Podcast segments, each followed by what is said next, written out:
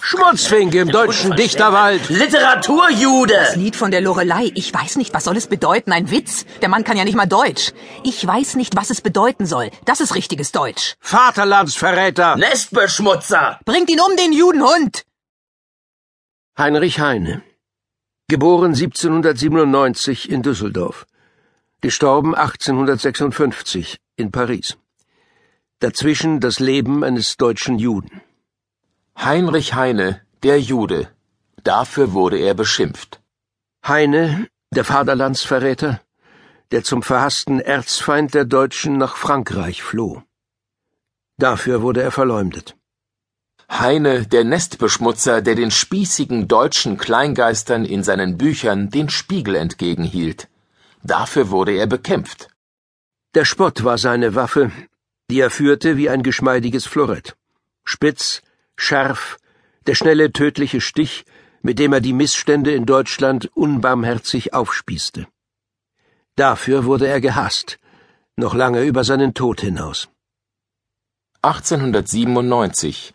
Die Einweihung eines Heine-Denkmals in Düsseldorf zu seinem 100. Geburtstag wird verhindert. Das Denkmal wird nach Amerika verschifft und in New York aufgestellt. 1933.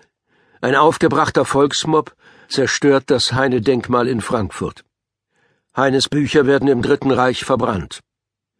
Auf sein volkstümlichstes Gedicht Lorelei wollen die Nationalsozialisten freilich nicht verzichten. Sie drucken das Lorelei-Lied in ihren Schulbüchern ab. Dichter unbekannt steht verlogen darunter. 1940.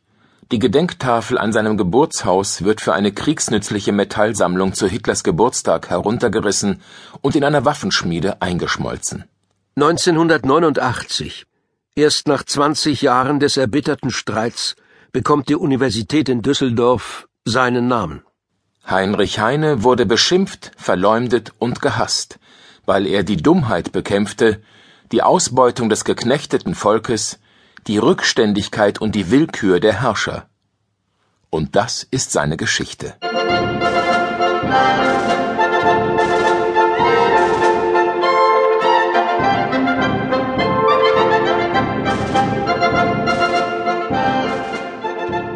(1797) sein Geburtsjahr. Preußen und Österreich sind die bedeutendsten Mächte der deutschen Länder, die noch zersplittert sind in unzählige eigenständige, kleine und kleinste Fürstentümer. Grafen und Herzöge, Bischöfe und Äbte. Der Adel hat die Herrschaft. Doch die Adelsherrschaft wankt. Wenige Jahre zuvor, 1789, stürzte die französische Revolution den Adel in Frankreich und das Volk legte die Köpfe seiner einstigen Fürsten unter das Fallbeil der Guillotine. Freiheit, Gleichheit, Brüderlichkeit, der Schlachtruf der Revolution fand auch in den deutschen Ländern Widerhall.